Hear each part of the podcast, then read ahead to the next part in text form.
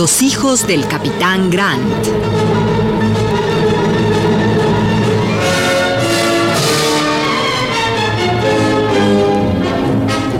De Julio Verne. Adaptación Rolando de Castro.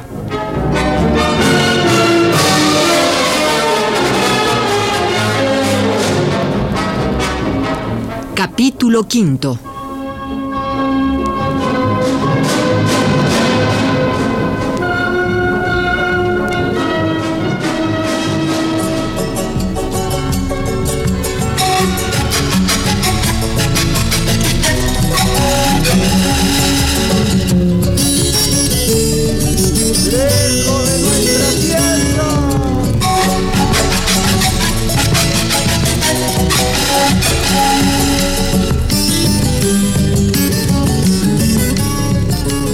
Gracias al entusiasmo del señor Paganel, acordamos cruzar por tierra el paralelo 37 y que el Duncan emprendiera el retorno por el Cabo Corrientes y el de San Antonio para encontrarnos en las costas del Atlántico.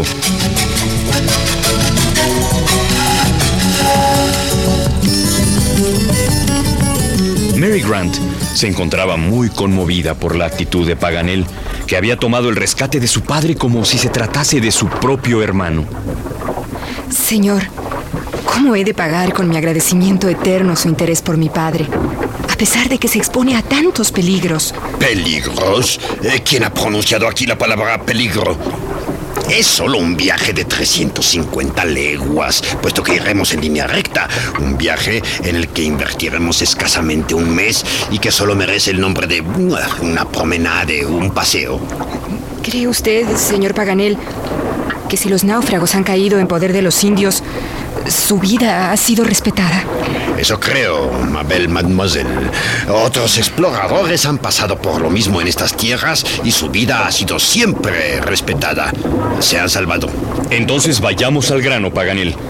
¿Cómo compondría usted el personal de la expedición? Oh, lo más sencillamente posible, mi lord.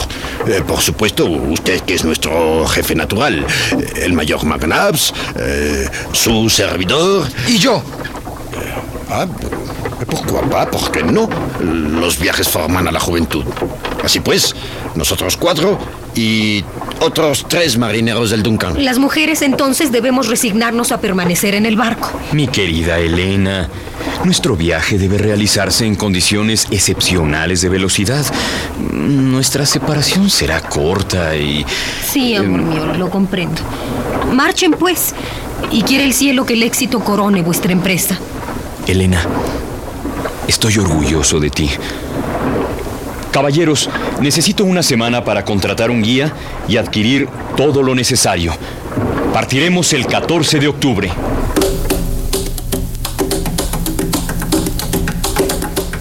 El 14 de octubre, 6 de la mañana. La hora prefijada con todos los preparativos hechos, estamos en cubierta listos a partir.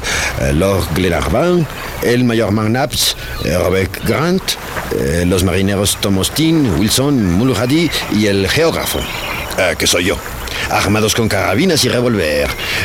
guías y mulos nos aguardan en tierra. Ya es hora, querida.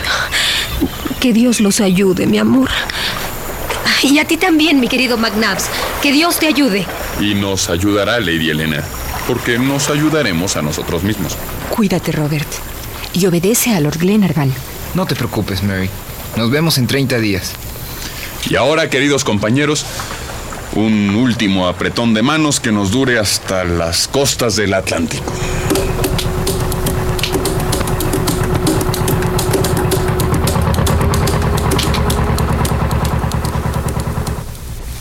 La escolta indígena organizada por mí se compone de solo cuatro hombres.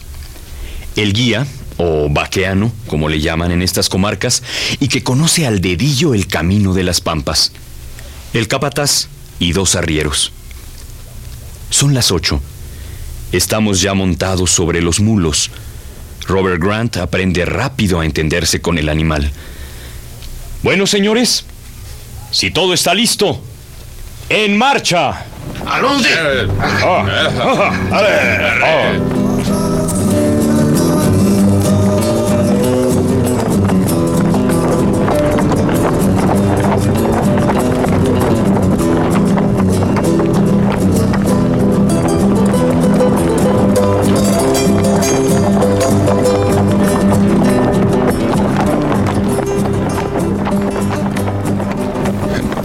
Tres horas ya de marcha. ¿No se ha cansado, amigo Paganel? Ah, pas du tout, mayor, pas du tout, en lo absoluto. Si estos mulos no te cansan, yo menos. Es que estos híbridos han adquirido un desarrollo envidiable. Son fáciles de mantener, no beben más de una vez al día, andan sin fatigarse 10 leguas en 8 horas y llevan sin gran trabajo una carga de 14 arrobas. Ah, pues yo peso mucho menos, mayor. Así que este mulo eh, va a llegar bailando a la ciudad de Arauco. Estimado geógrafo, para olvidarme del calor, ¿por qué no me cuenta algo de esa ciudad? Ah, me será un plaisir. eh, con mucho gusto, mayor. Arauco, Arauco, Arauco. Arauco, capital de Araucania, estado que tiene 50 leguas de largo y 40 de ancho, habitado por los Molucas, una raza altiva y fuerte, la única en toda América que no se ha doblegado nunca a una dominación extranjera. Ah, eh, entonces, ¿Arauco nunca perteneció a los eh, españoles? Sí, sí, sí perteneció, pero las poblaciones nunca se sometieron, resistieron entonces, eh, como son capaces de resistir ahora cualquier invasión. Eh, sin embargo, como buenos guerreros, en tiempos de paz, los varones de la raza moluca mm, no trabajan mucho. Eh, son sus mujeres quienes realizan las faenas más pesadas. Hay quienes dicen que tienen todos los vicios humanos, pero una gran virtud, su amor a la libertad. La liberté.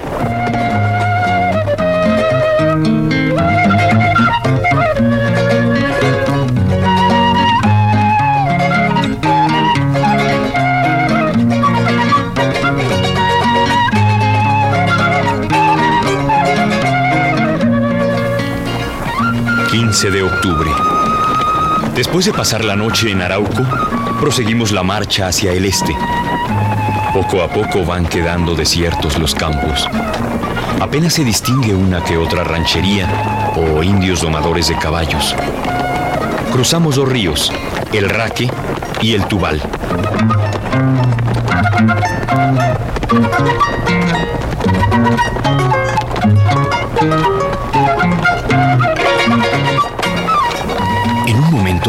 Al salir de un vado, Miren, la cordillera de los Andes se destaca en el horizonte. no puedo negar que es un espectáculo bellísimo.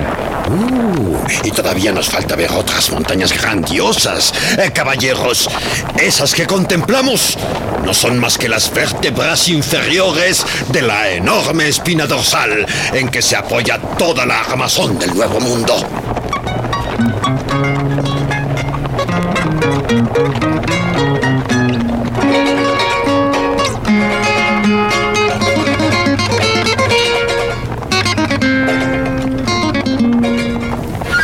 ...17 de octubre. El terreno se hace más accidentado. Algunas prominencias preludian próximas montañas y los ríos se multiplican, sometiéndose, no sin murmullos, a los caprichos de las pendientes. Paganel consulta sus mapas. Está de mal humor. El río que cruzamos anteriormente no aparece en el mapa. Este sí aparece, pero no se llama de ningún modo. ¿Y eso es para enojarse? Ah, mi lord. Eh, ulala, un río que no tiene nombre es un río que no tiene estado civil. Es un río que no existe a los ojos de la ley geográfica. Así que me veré en la necesidad de bautizarlo. Pero eso sí, debo ponerle un nombre en lengua española.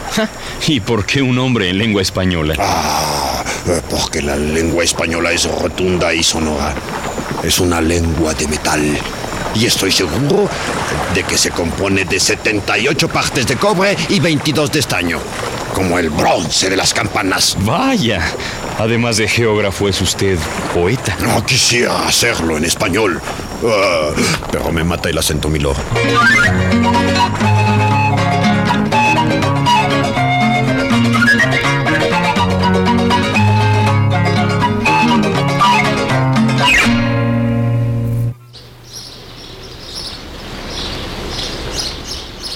Han pasado cinco días desde que iniciamos la expedición y la travesía de Chile no ha presentado ningún accidente grave, Edward.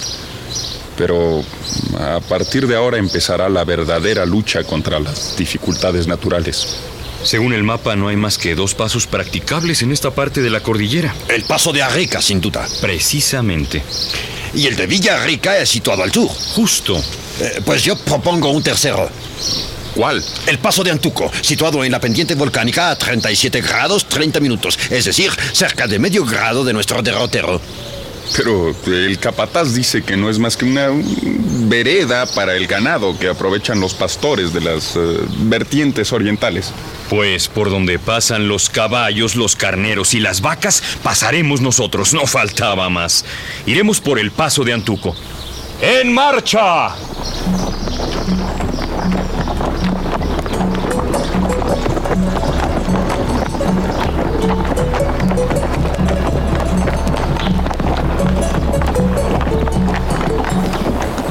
Caray, señor Paganel. Es asombrosa la precisión con que conoce usted todas estas regiones. Yo creo que usted ya atravesó este país y no nos quiere decir. Ah, Menotiral, mm, por supuesto que ya atravesé este país, muchacho. Ah, ya decía yo. ¿Y lo cruzó este en mulo? En escritorio, hijo, en escritorio. Señores, en este punto el camino se hará más difícil y hasta peligroso. El viaje se hará en fila india. Nuestro guía irá por delante. Después yo. Me seguirá Robert. Luego el señor Paganel. Después el mayor y detrás los arrieros. Si nos perdemos de vista, nos gritamos mutuamente. Buena suerte, compañeros.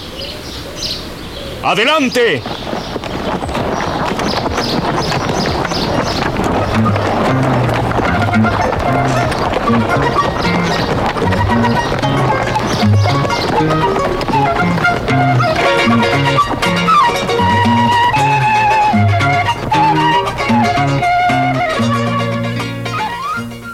Los hijos del capitán Grant.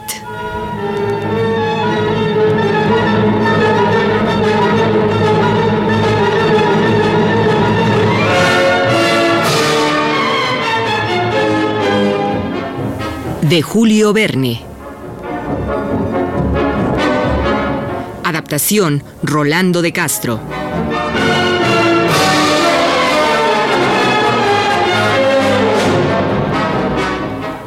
Actuaron en este capítulo Juan Stack como Lord Glenarvan, Yuriria Contreras como Mary Grant, Rolando de Castro Riquelme como Robert Grant, Margarita Castillo como Lady Elena, Miguel Couturier como McNabbs y Juan Felipe Preciado como Santiago Paganel.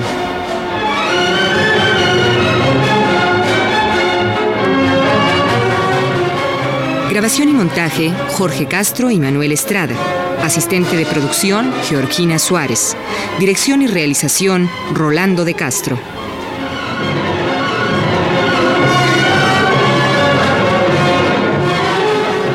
Una producción de Radio UNAM.